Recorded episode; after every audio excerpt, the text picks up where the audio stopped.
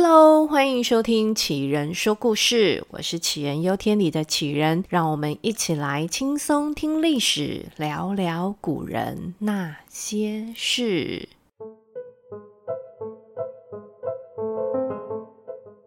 不晓得大家有没有听过一首歌，叫做《当作园》，它是一首小朋友唱的冬至童谣。去年冬天啊，我一天到晚反复的听这首歌。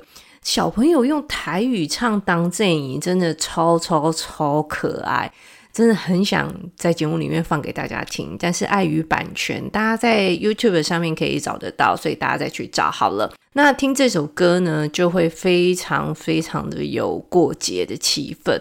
不知道大家跟我有没有类似的感触，就是。年纪越大呢，就越爱过节，所以呢，我非常非常期待下礼拜四，十二月二十二号的冬至。而冬至对于古早人来说，其实是一个很大的节日。有多大嘞？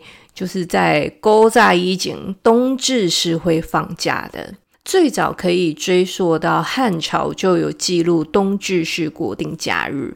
那到了唐朝跟宋朝的时候呢，官员到了冬至是直接放七天的大假。到了大明朝呢，就缩短了一点，变成三天。那明代的官呐、其实命很苦，他们一年的假期不超过五十天。那唐宋官员的假期呢，是明代的两倍哦，有高达一百多天这么多。那也因为这样呢，我刚去找了一下 政府颁发的人事行政局行事历，然后呢，就发现明年哈、二零二三年，台湾劳工呢有一百一十七天的假，我瞬间就是开心了，觉得感觉有比古代官员的命好一点。那冬至呢，是一整年二十四节气中最后一个节气。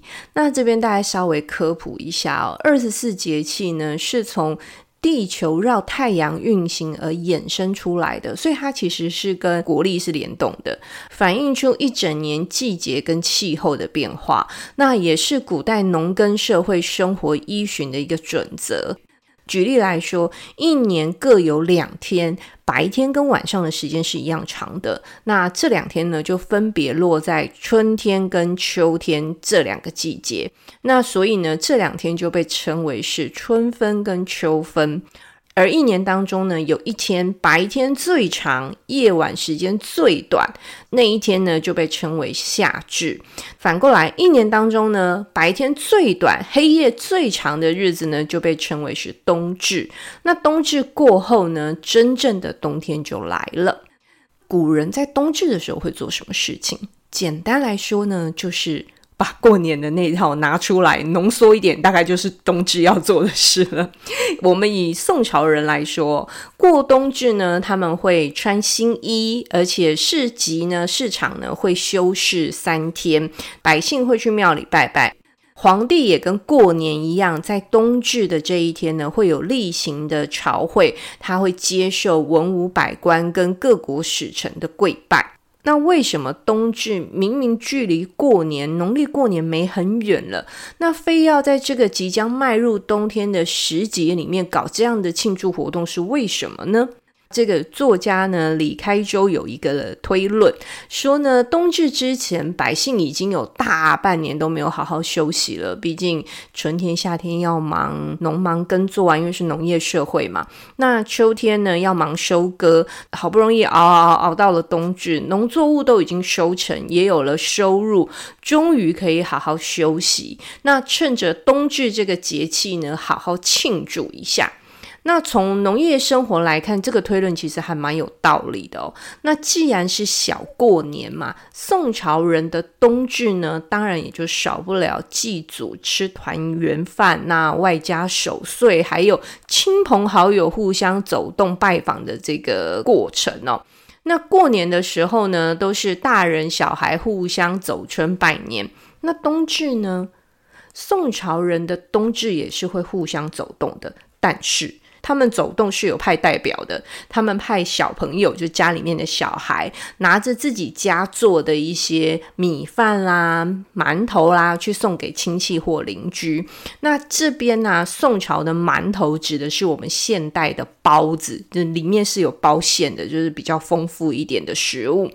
那想想这样的景象哦，就是从自己家送给，比如说十个亲朋好友加馒头，一转眼自己家里面也会出现来自不同的家庭送来的米饭馒头，哇，这感觉好热闹，而且每一家妈妈的手艺还不同，这馒头其实搞不好也可能会收到不太好吃的。而且呢，小朋友去送馒头的时候，还会拿到人家的回礼，这有一点点像过年那个压岁的红包。而且据说还是要依据小朋友的年龄来回礼。比如说啊，隔壁家的小强来我们家送馒头的时候呢，阿姨就要根据小强的年龄，小强可能今年五岁，阿姨就要送小强五文钱来当做回礼。那也因为这样的风俗，大家就可以知道为什么是派小朋友来送，而不是大人亲自去了吧？不然随随便便你都要送个二三十文哦，有点太多喽。那再来呢，就要来说到我的最爱，就是冬至的食物。冬至该吃什么呢？宋朝人冬至呢，他们吃的是饺子，但是呢，在当时人们呢是把饺子叫做馄饨。我每次看宋朝食物的名字哦，跟对应那个食物本人，我脑子都会打结。就像刚讲的，馒头其实是包子，馄饨其实是饺子。那真正的混沌呢，在那个时候是被叫做另外一个名字，叫做骨朵。是不是觉得头很晕？好，我们赶快回来，就是现在比较能够理解的状态。我们回到现代的冬至，在亚洲国家里面啊，因为其实冬至应该大部分都是呃华裔，就是亚洲人在过的啦。那亚洲国家中呢，台湾是吃汤圆嘛，那中国的北方呢，吃的是饺子。那日本其实日本人也过冬至哦。日本人在冬至这一天呢，会泡柚子澡，还有吃南瓜来祈求好运。嗯，刚有讲嘛，冬至是呃白天很短，晚上很长的一天，所以呢，大大概就是大家觉得说晚上很长，代表会有一些呃邪祟啦，或者是不好的东西啦会出没，所以这也有点就是去霉运、求平安哦的一个呃习俗。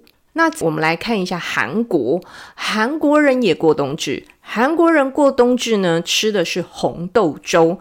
这韩国的红豆粥，他们是吃咸的，而且呢还要放几粒那个糯米丸子。我有看到一些资料，它上面是写说，如果你几岁就要放几颗丸子。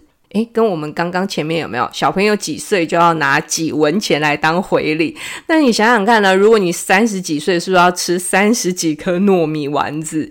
然后当然后来这个习俗当然就是演变成为就是吃个意思意思啦。那跟我们吃汤圆也是一样哦，就是吃了红豆粥呢，就有多一岁的意思。如果讲到那个亚洲国家的话，还有一个地方就是新加坡。新加坡人也过冬至。那新加坡冬至是吃什么呢？他们吃汤圆，跟我们一样。大家知道新加坡比较热，新加坡的气温吃汤圆可能要搭配一下，吹一下冷气。那不管是吃汤圆啦、饺子啦，还是南瓜红豆粥，这冬至。过了以后呢，我们就要开始酝酿过年的心情了。